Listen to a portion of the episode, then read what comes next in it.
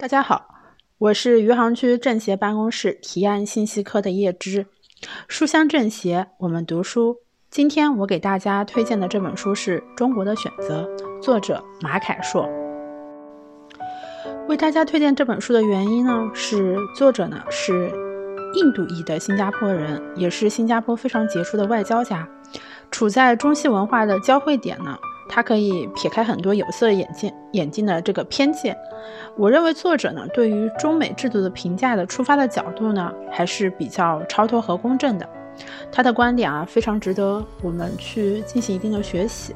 去更好的去理解啊目前的一个中美的关系。下面呢分享一段书中的内容。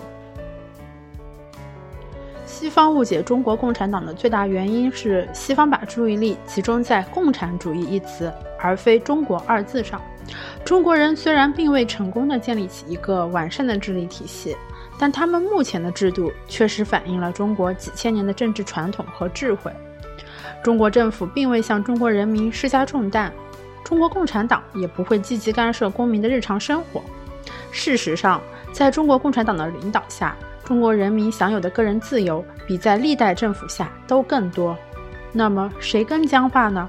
是明确调整了政府和经济体制的中国人，还是认为最高法院应该将1776年的宪法视作不可改变的教条的美国宪政主义者？